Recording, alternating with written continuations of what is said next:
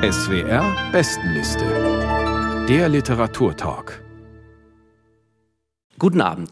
Mein Name ist Carsten Otte und ich begrüße Sie ganz herzlich hier im schönen barocken Schießhaus in Heilbronn zum Gespräch über die SWR Bestenliste im Dezember.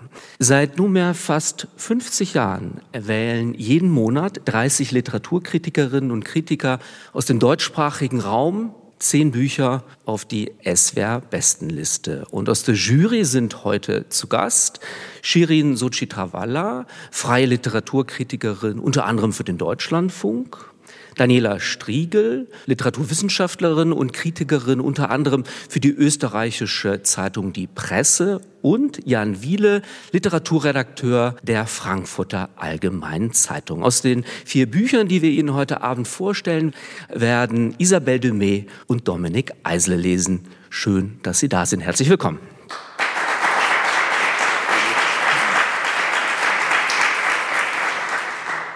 Das erste Buch, über das wir heute Abend sprechen, steht auf Platz 4 der SWR-Bestenliste im Dezember und es ist das neue Werk von Literaturnobelpreisträger Peter Handke. Die Ballade des letzten Gastes heißt das Buch aus dem Surkamp Verlag. Die Hauptfigur in diesem Text heißt, wie schon so oft bei Handke, Gregor. Er kommt aus einem fernen Kontinent, so heißt es in dem Text, und zwar in seine alte Heimat zurück und er besucht seine Eltern. Jan Wiele Beschreiben Sie doch bitte mal vorneweg dieses familiäre und auch provinzielle Setting, das sich zum Ausgangspunkt für Grigors Reflexionen und dann auch Fluchten entwickeln wird. Ja, das wichtigste Stichwort dabei ist das ehemalige Vieldörferland und die große Agglomeration. Das ist uns, glaube ich, inzwischen fast allen bekannt, dass es sich so weit verdichtet, dass es fast keine Dörfer mehr gibt.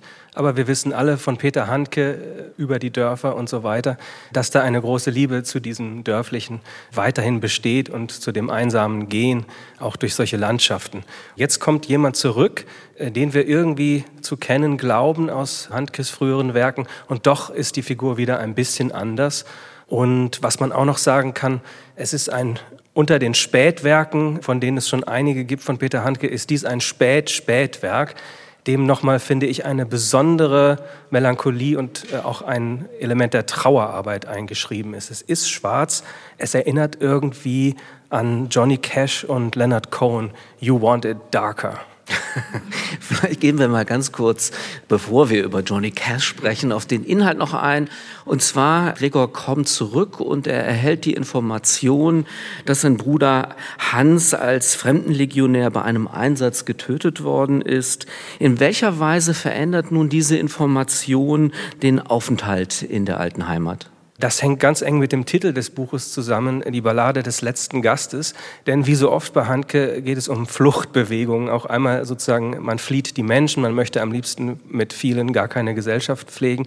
Und in diesem Fall geht es eben darum, man möchte nicht eine Todesnachricht der Familie überbringen. Ja? Dieser Bruder ist in der Fremdenlegion in einem nicht näher genannten fernen Land gestorben. Und jetzt soll man Mutter und Schwester diese Nachricht überbringen. Stattdessen geht man in die Kneipe und bleibt dort so lange wie möglich. Genau, und da sind wir dann tatsächlich schon bei der Lesestelle. Er wandert durch die freie Natur einerseits und die Zeit am Abend verbringt er dann in merkwürdigen Spelunken.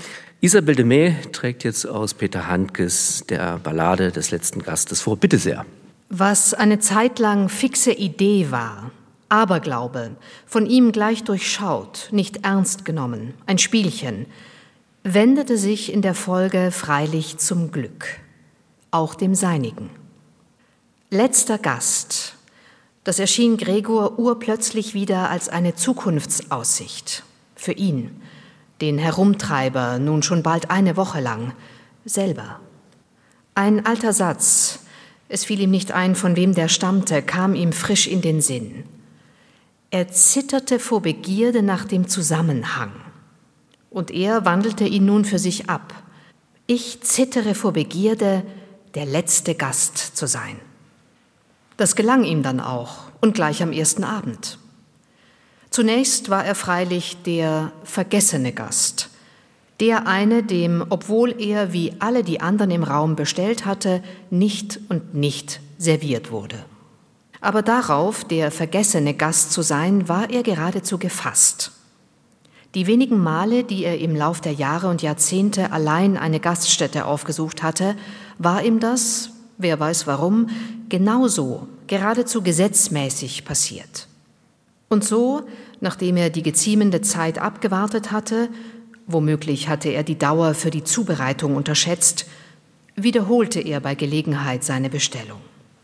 Im Nachhinein überlegte Gregor, ob nicht die Tatsache oder Rolle des vergessenen Gastes entscheidend dazu beigetragen hatte, zu guter Letzt an diesem Abend, wie auch an den folgenden, als letzter Gast an seinem Tisch sitzen zu bleiben, nicht zum Gehen gedrängt, sondern sogar herzlich eingeladen zu bleiben.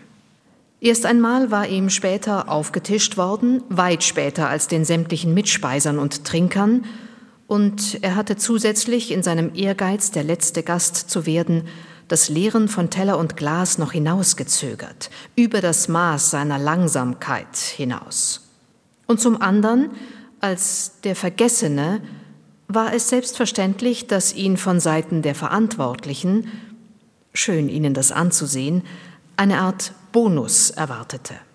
Welch günstiger Umstand demnach, gerade diesen einen Abend als ein Vergessener angefangen zu haben. Und weiter im Nachhinein war er nahe daran, an ein Schicksal zu glauben, einer derer mit einem Schicksal zu sein. Isabelle de May las aus Die Ballade des letzten Gastes von Peter Handke, erschienen im Surkamp Verlag, Platz 4 der SWR-Bestenliste im Dezember. Vielen Dank.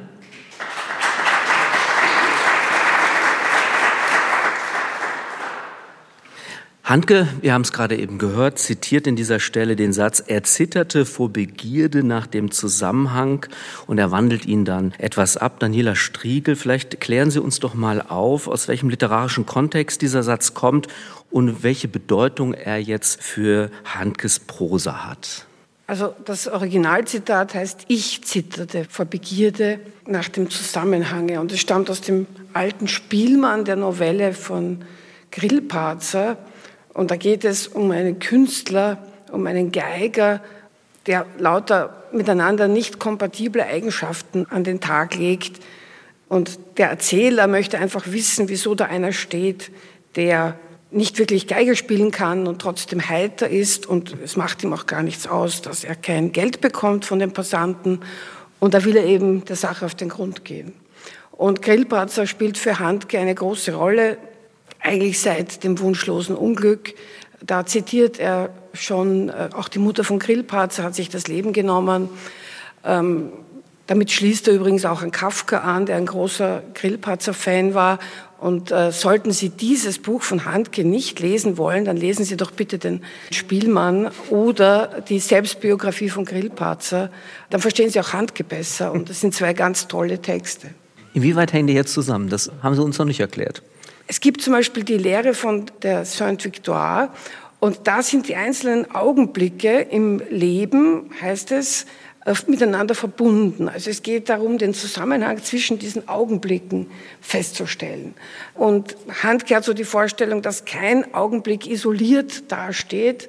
Und er ist ein großer Meister in der Beschreibung von Momenten, Momentaufnahmen, Stillleben, Beobachtungen, Wahrnehmungen und dass so die Idee das geglückte Leben besteht eben aus vielen geglückten, nicht nur Tagen, sondern Augenblicken und die müssen durch eine schöpferische Verbindung eben geadelt werden. Und wie wir das dann auch in diesem Buch sehen, Shirin Sochi Travalla, Jetzt mal abgesehen von all dieser literarischen Einordnung, literaturhistorischen Bewertung und auch Handge Spezialexegese, ganz konkret gefragt, hat Sie das Buch literarisch überzeugt? Ja, mich hat das überzeugt. Und zwar aus dem Grund, ich habe jetzt länger keine Romane mehr von Handke gelesen. Ich habe sehr viel Handke im Studium gelesen, habe in letzter Zeit eher Theaterstücke von ihm gelesen. Also dieses Zwiegespräch war, glaube ich, das letzte Buch, wo dann aber die Theateraufführung, glaube ich, gelungener war als der Text an sich. Und in diesem Buch, ich hatte nicht nur für diese Bestenliste, sondern generell gerade viel zu lesen und dachte, oh, und jetzt muss ich noch schnell diesen Handke lesen Und es gelang mir nicht, das schnell zu tun. Und am Anfang war ich etwas ärgerlich und dann habe ich mich dem aber hingegeben und dachte, das ist echt eine Qualität. Man kann das nicht schnell lesen sondern man muss sich die Zeit nehmen, wirklich diesen verschachtelten Sätzen so hinterher zu sinnen. Und diese Langsamkeit ist ja auch immer bei Handke ein Thema. Und auch in diesem Buch geht es ja auch um, immer wieder um das Innehalten. Und das lehrt er einen auch mit seiner Prosa. Und das ist eine Langsamkeit, die sich dann auch irgendwie in den Alltag überträgt. Also man schlägt das Buch dann zu und dann geht man raus und macht irgendwas und merkt, man ist irgendwie so ein bisschen verwandelt und hat dann auch so diese schreitende und handgemäßige drauf. Also mich hat das überzeugt, ja. Das überzeugt mich völlig mit Grillparzer und man kann es gar nicht schöner erklären als Sie, dem ist nichts hinzuzufügen. Aber es gibt auch eine viel einfachere Lesart, finde ich, in dem Fall.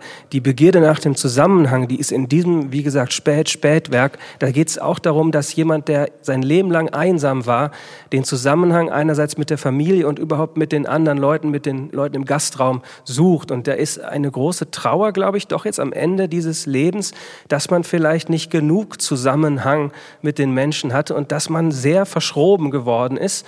Also ich habe in diesem Buch noch nie so stark wie in einem anderen Handgebuch auch sozusagen den Schmerz darüber empfunden, dass man vielleicht auch im Leben etwas verpasst hat durch diese einsame Wanderermentalität, durch dieses Hobo-Dasein. Und das ist einerseits sehr reizvoll wieder in dem Buch, aber es gibt auch Verluste. Und welche Verluste wären das zum Beispiel? Naja, der Gregor in dieser Geschichte tut sich zum Beispiel sehr schwer, sein Patenkind als solches anzunehmen. Und die Kommunikation ist recht einseitig, also beziehungsweise das Kind schreit und Gregor versucht, es zu beschimpfen und dadurch eine Beziehung herzustellen. Also er beschimpft es, sagen wir, mit Kraftausdrücken, die handgemäßig originell sind, aber in einem freundlichen Ton, so dass das Kind es nicht als Gemeinheit auffasst. Aber man sieht schon, die kommen irgendwie nicht zusammen. Und er versucht ja dann auch nicht nur vor dieser Überbringung der Todesnachricht zu flüchten, sondern auch vor seiner Patenonkelrolle und vor diesem Kind. Er hat auch mit seinem Bruder kein einfaches Verhältnis gehabt und auch mit der Schwester, die in diesem Haus noch lebt. Also es ist ein vielfach komplexes sich verweigern, das eigentlich bis zuletzt anhält. Und man könnte das Buch auch als Tour d'Horizon durch das gesamte Werk von Handke verstehen, weil immer wieder so Dinge aufblitzen, die schon in anderen Büchern eine Rolle gespielt haben. Zum Beispiel die Natur, die ist einmal ja bedrohlich, dann ist sie wieder idyllisch. Dann gibt es den Obstgarten, das ist natürlich auch so ein Bild, das sehr häufig von Tschechow angefangen, der bedrohte Kirschgarten, der Obstgarten, der von der Peripherie von diesen Wucherungen der Peripherie, von der Industrialisierung verschluckt zu werden droht. Und hier greift der Protagonist gleich selbst zur Säge.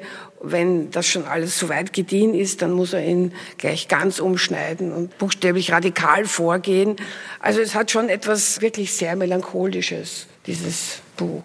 Und Homer spielt eine wichtige Rolle, wird ja auch gleich vorneweg äh, zitiert. Klar, Odysseus als Ahnenvater des umherirrenden. In welcher Weise ist das sozusagen, ja, sagen wir mal, literarisch relevant dann auch im Text, dieser Odysseus-Homer-Gedanke? Es ist schon relevant, weil es dieses Heimkehrermotiv hat. Also das ist es ja, er wohnt irgendwo, ich nehme an, in Afrika, es muss irgendwo Äquatornähe sein auf jeden Fall und kehrt eben zurück nach ja, Österreich, nehme ich an, oder nach Slowenien. Ich weiß es nicht genau, es wird nicht gesagt, also auf jeden Fall Europa. Und dieses Heimkehren ist aber auch das Motiv, was Daniela Striegel gesagt hat, dass die alten Texte ja vorkommen. Also auch die Namen werden ja genannt. Es kommen Hornissen, Hausierer kommt vor. Es gibt einmal auf seinem Weg passiert er ein Fußballstadion, dann denkt man gleich an den Tormann oder er hat ja ein berühmtes Gedicht geschrieben, die Aufstellung des ersten FC Nürnberg. Und dieses äh, Odysseus-Motiv spielt aber von daher auch eine Rolle. Ich glaube, das Wort zickzacken, also das Verb zu zickzack, kommt mindestens viermal vor. Und das ist ja wie so eine Odyssee, die er hier auch beschreibt. Also es ergibt schon Sinn mit dem Motto. Und vielleicht noch kleine Ergänzung mit den Mitteln des Traumes, würde ich sagen, wird das verdichtet, mhm. die Anschlüsse an das frühere Werk auch. Weil es ja nochmal drei Teile hat, dieses Buch, und es wird immer traumhafter. Es gibt Tagträume schon in dem realistisch Erlebten, aber es wird dann so verschoben und verdichtet, dass man das Gefühl hat, man ist in einem Handgetraum am Ende. Oder Albtraum. Oder Albtraum, ja. Die Ballade des letzten Gastes von Peter Handke, erschienen im Surkamp Verlag, steht auf Platz 4 der SWR-Bestenliste im Dezember. Vielen Dank.